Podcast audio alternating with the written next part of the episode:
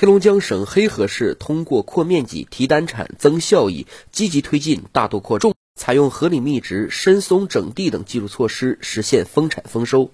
来自黑河市农业农村局的数据显示，黑河今年实播大豆一千五百六十九点三万亩，约占全国七分之一，比上年增加三百一十四点一万亩。黑龙江省黑河市农业农村局副局长苏辉。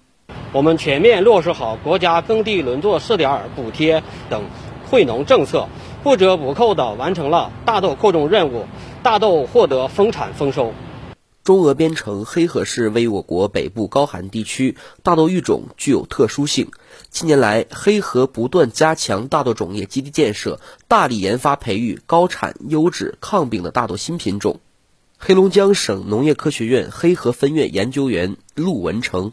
呃，今年呢，黑河大豆呢属于一个丰收的年景，重点呢是推广了优良大豆品种，同时呢也大力推广了大豆高产高效技术的覆盖率。今年，黑河市爱辉区嘉兴现代农机专业合作社共种植大豆二点五万亩，最高亩产可达到四百五十斤。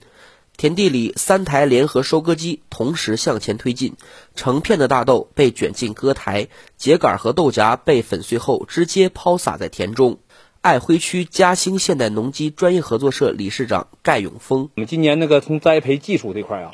呃，一个是学习对标农垦，按照农垦的标准，呃，耕种，呃，播种的全是大垄密植双行的，呃，这样的话呢，就是起大垄能蓄水保墒、抗旱排涝。这样的话呢，对一个大豆今年丰产这一块起到了一个绝对作用。我们今年大豆从这个产量来看，应该超过历年。秋收时节，黑河市正全力抢收，确保颗粒归仓。新华社记者王贺，黑龙江报道。